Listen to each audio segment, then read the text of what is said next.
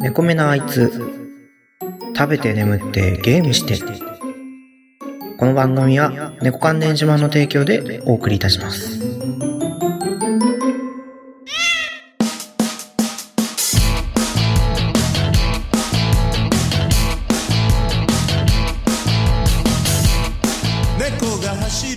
はい、どうも、猫やんです。猫目なあいつ第7回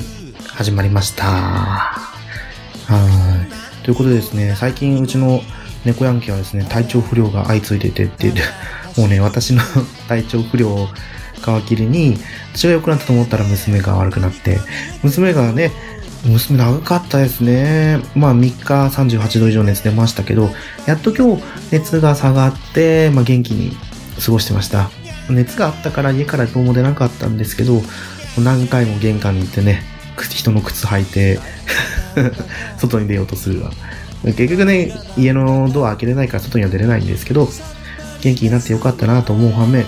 今日はちょっとね、外には出れないんだというね、ちょっとこう申し訳なさもあって、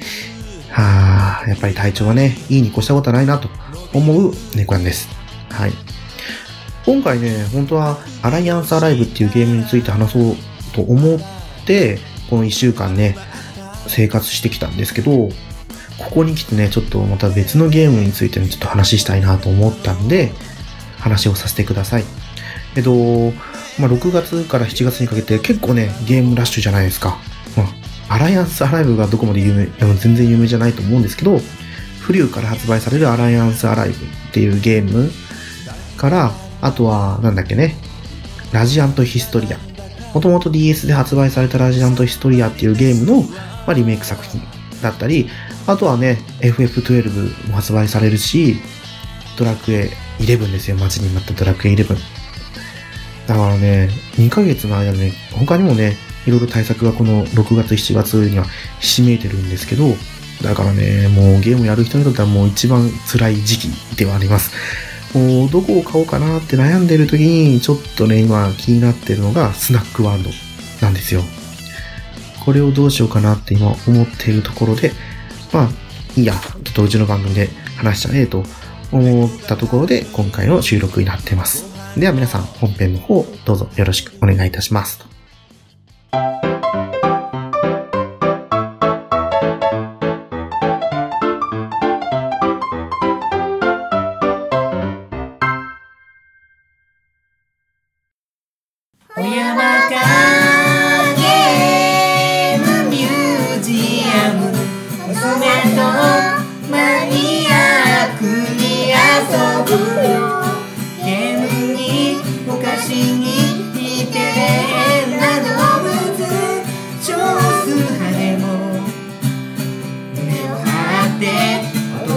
ます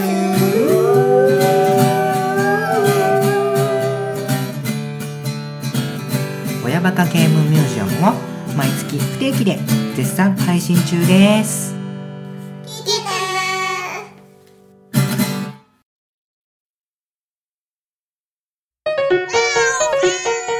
猫目なあいつ、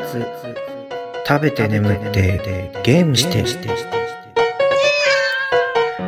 てなわけで、今回紹介させてもらう作品、紹介って毎回そんな紹介してるわけじゃないんですけど、スナックワールドトレジャラーズ。言えたかな？スナックワールドトレジャラーズですね。任天堂 3DS で2017年の7月13日、木曜日に発売予定なんですけど、まあこれがね、クロスメディアプロジェクトだったかな？クロスメディアプロジェクト RPG って言って、まあ、もうその名の通りいろんなメディアを使って、多分ね、商品展開をしていくっていうことだと思うんですよ。4月からスナックワールドっていうアニメが始まって、で、今回7月13日にこのスナックワールドトレジャラーズっていうゲームが発売されるじゃないですか。で、このゲームとともに、タカラトミーからね、おもちゃが発売されるわけですよ。ジャラって呼ばれるやつだったり、あとはスナックっていうね、この、このスナックワールドの中でのキーアイテム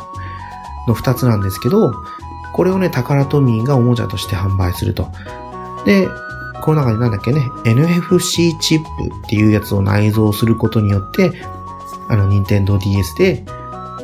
あれですよね、アミーボみたいな機能を持っているおもちゃを発売するってことなんですけど、結局これでゲームの中でアイテムをゲットできたりとかですよね。あとはモンスターの封印を解いたりとか、いろいろね、追加要素を入れていくという風になってるみたいです。で、10月だったかな？で、今度、Android iOS、12月かな ?Android iOS でアプリも配信される予定になっているというところでですね、やっぱり、これ、発売元が株式会社レベル5なんですけど、ね、もうレベル5って聞くと、あれですよ、あれ、妖怪ウォッチ。あとは、ちょっと名前が今出てこないけど、なんだっけね、ベイブレードじゃなくて えー、ダンボール戦記。そう、ダンボール戦記ですよ。ダンボール戦記だったり、あとはあの、サッカーのやつもありましたよね。稲妻イレブン。稲妻イレブンはそこに行かないかもしれないですけど、ダンボール戦記もね、プラモデルだったり、あとはね、妖怪ウォッチってのもう妖怪メダルとゲームが連動してるっていうのがあったじゃないですか。こういうとこに長けてるんだなと思いますね。実際にゲームの中に課金するんじゃなくて、ゲーム外でおもちゃを購入して、その特典としてゲームでね、得点が得られると、アイテムが得られるという風にして、まあね、思考が変わるけどね、ちょっと見方を変えれば課金と同じじゃんっていう風になるんでしょうけど、まあこれはゲーム内のアイテム以外にもおもちゃが手に入るからね、いいのかなっていうところがあるみたいです。でね、まあ、このスナックワールドなんですけど、もともとね、このアニメの放送時期に合わせて、最初、いろいろ録画するわけですよ。もうとりあえず片っ端に。録画、他のやつと被ってないやつを。で、スナックワールドは被ってなかったんで見たら、意外とね、面白かったんですよ。コミカルなキャラクターが、なんでしょう。まあ、RPG っぽい感じなんですけど、ある国を舞台に、なんかね、その国の姫様の、にちょっと主人公が惚れちゃって、んで、その姫様の願いを叶えるためだけに、ね、クエストを受けて冒険に出ていくっていうのをひたすら繰り返していくんですけど、結構ね、そのやりとりが面白いんですよね。で、スナックワールドっていうだけあって、登場キャラクター、アニメのね、登場キャラクターも、まあ、食べ物の名前に由来してるんですよね。主人公の名前がチャップだったかな？ケチャップから取ったチャップ。ヒロインがマヨネっていう名前なんですよ。ちょっとね、あの、この前ね、ツイッターの方で話をさせてもらったんですけど、このマヨネの声優さんが竹達彩菜っていうんですよね。なんか、なんだっけね、そう、平野綾だ、平野綾。平野綾。なんだっけね、鈴宮春日だったっけな私ね、ちょっとあのそこら辺名前、疎いんですけど、鈴宮春日の憂鬱の春日の声の平野綾にそっくりなんですよね。こんなこと言ったらファンの人に怒られるかもしれないんですけど、そういう人だと私は竹達也の思ってたんですよ。多分ね、そこを意識して声優になったんじゃないかなって、個人的にはものすごい思ってたんですけど、このマヨネのキャラクターを通して、私、初めてこう、あ、竹達彩菜さんいいなって思ったわけなんですよ。なんでしょうね。あの、みんなの競馬の、まあ、競馬の CM の青い優とかね、ああいう、なんかこう、何気ないね、ちょっとシーンを見ただけで、こう、いきなりこう、心にグッと入ってくるっていうところがあるんですかね。まあ何を言ってるかわかんないっていうところなんですけど、他にも登場キャラクターはペペロンだったり、あとはカルボナーラとかね。やっぱりその、スナックワールドっていう名前に由来した登場キャラクターになっていると。まあ実際にゲームのところがどういうのかわかんないんですけど、主人公は、なんだっけな、アバターですよ、アバター。だから要は固定キャラクターじゃないんですよね。自分で好きにキャラクターを選べて、で、あとは、まあ、RPG なんですけど、ダンジョン RPG っぽいのかな？普通のあの、なんて言うんだろう。単性の RPG っぽくはなかったですよね。ちょっとゲーム紹介の画面を見たら。で、このオンライン要素はないっぽいんですよね。ちょっと見る限りだと。そしたら、じゃあそんなね、クロスメディア展開してもあんまりゲームを深く楽しめないんじゃないかって最初思ったんですけど、なんかダンジョンがランダム生成みたいなんですよね。だから毎回入るたびにダンジョン内が異なるものになっていくと。そしたらね、あとはゲーム内にクエストをちょっとね、配信していけば、いっぱい遊べるようなゲームになっていくんじゃないかなって思ったわけですよ。で、この、先ほど説明したね、ジャラとスナックっていうのをタカラトミーが販売するんですけど、ジャラっていうのが、なんかね、超重要装備。まあ、要はね、武器を小型化した、ね、ジャラジャラと小型化したね、アイテムみたいなもんなんですけど、で、スナックっていうのがね、多分ね、なんか、イメージとしてはタグに近いんですかね、タグ。うん。で、アニメだとモンスター倒すと、このモンスターがこのスナックっていうのになって、で、そのスナックをゲットしたやつは、まあ、主人公たちがモンスターを呼び出すために使うアイテムになってたんですよ。実際にね、プレイしてみたら、そこのとこどうなるのかなと思うんですけど、ちょっとね、いかんせん、自分の性格もあるんですけど、年齢的なとこもあって、このスナックとジャラが、ね、このおもちゃで展開されるっていうところでね、購入に至るまあ、なかなか難しいですよね。おもちゃコーナーに子供と一緒にね、並んで買うっていうのは私の中ではもうありえない抵抗がありすぎるっていうところで、ちょっとね、このゲーム買うのは二の足を踏んじゃうのかなって思ってます。まあ、オークションとかね、多分ね、妖怪メダル、妖怪メダルもそうだったんだと思うんですよ。オークションとか、まあ多分メルカリとかを見ればね、こういうのがどんどん出品されてくるんだと思うんですよ。まあそれがね、ちゃんとした価格だったらいいんですけど、ぼったくりみたいな値段つけられちゃったらね。でもね、こういう風に私みたいに買うことができないっていう人だと、どうしても足元見られがちになっちゃうのかなと思うわけなんですよね。まあでも、ただね、今回ちょっとこの、うちの猫目のあいつで話をさせてもらったんですけど、いいのかなこんなもんで。なんか何を話したのかわかんないですけど、まあ主人公アバター。で、モンスターだったり、ジャラの話だったり。あ、そうそう、このジャラなんですけどね。なんかブランドがいろいろあるみたいなんですよ。ブランドって言っても、なんかね、なんか前も他のゲームでもこういうのあったと思うんですけど、いや、ゲーム内で、その武器でもメーカーごとに分かれててとかってことですよね。フェアリー、例を挙げるとフェアリーエレクトロニクスだったり、フランアリーヌとかね、なんかあったなぁなんかのゲームでありましたよね。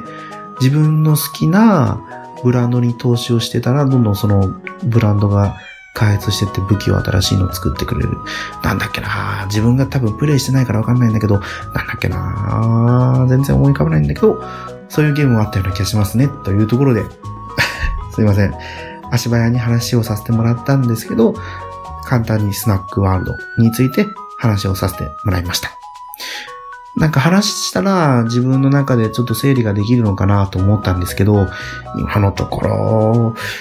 うーん、まだ踏ん切りがつかないですね。それはどっちに転んでもってことですよ。買わないっていう踏ん切りもつかないし、買うっていう踏ん切りもつかないし、ちなみに値段がパッケージ版希望小売価格が4800円税別。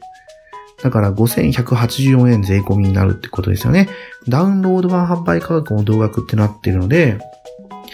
まあ実際に店頭だともうちょっと安くはなるんでしょうけど、手が出しやすい金額だからこそ余計ちょっと悩んじゃいますね。でもこう株式会社レベル5がやってて、多分対象年齢としてはね、小学生、中学生ぐらいをターゲットにしてるんじゃないかと。あとはお金がある大人ですよね。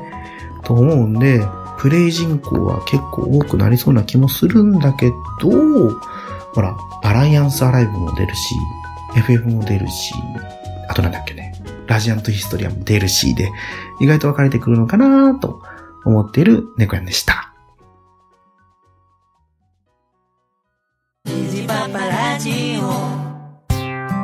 今日も可愛い花たちを育てようかな。おい、元気にしてるか？父上みんな元気よく咲き誇っておりますお、咲いてる？ほら夫の話が聞きたいとらほうかほうか。今日はな、どんな話しようかな。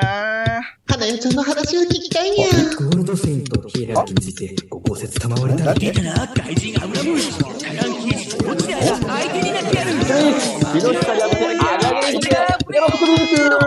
ああ、もう、お前らうるさいわ、もうほんまに。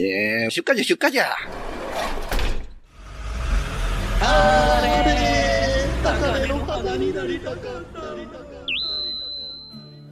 虹ニーパパラジオは、ジャンルを問わず、ゆるーく語るポッドキャストです。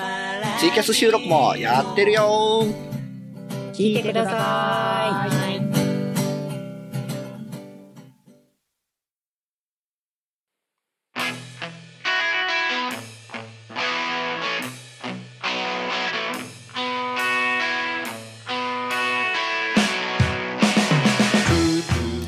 はい。うちの猫目なあいつではお便りお待ちしております。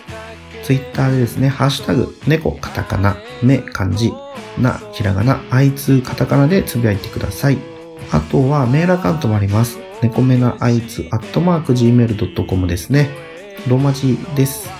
あ、えっ、と、これなかなかね、覚えるの難しくてね、言えないんですよね。書いとけって思うんでしょうけど、書くのもめんどくさいんですよ。なかなかね、私ね、めんどくさがりなんですよね。というところで、猫目なあいつ、N-E-K-O-M-E、N-A、猫目な、A-I-T-S-U、猫目なあいつ、アットマーク Gmail.com までお便りお送りください。ということで、はい。久々にね、なんかゲームを取り上げて喋ったような気がしますね。今回はね、なんかね、自分の中ではね、しっかり喋れたなと思ってるんですけど、うーん、そうでもないのかなどうなんだろうな。うん。まあ、ちょっとこのスナックワールドで私が一番思ったのは、マヨネ可愛いと いうところで、ああ、気持ち悪い、自分が気持ち悪いなって思うところで、今回の第7回ですね、終わりにさせていただきたいと思います。あ、そうだ。第6回からですね、藤本さん。はい。ポッドキャスト界の秋元康。これ言っていいのかわかんないですけど、こと、藤本さんにですね、編集を全委託させてもらって、やっぱりね、全然違うな、もうプロだなと思いますね。私がね、ちょちょってやってる編集とはもう、運命の差ですよ。なんかこう、番組らしくなったなと思いますね。えーそれに負けじとね、私もこう、しっかり喋れていけたらなと思っているので、また皆さんね、これからも猫目のあいつ、どうぞよろしくお願いいたします。ということで、次回ですね、第8回でまたお会いいたしましょう。それではまた皆さん、第8回、8回、8回、8回。終わり方がわかんなくて、瞑想している猫やんでした。では、皆さん、さようなら。バイバーイ。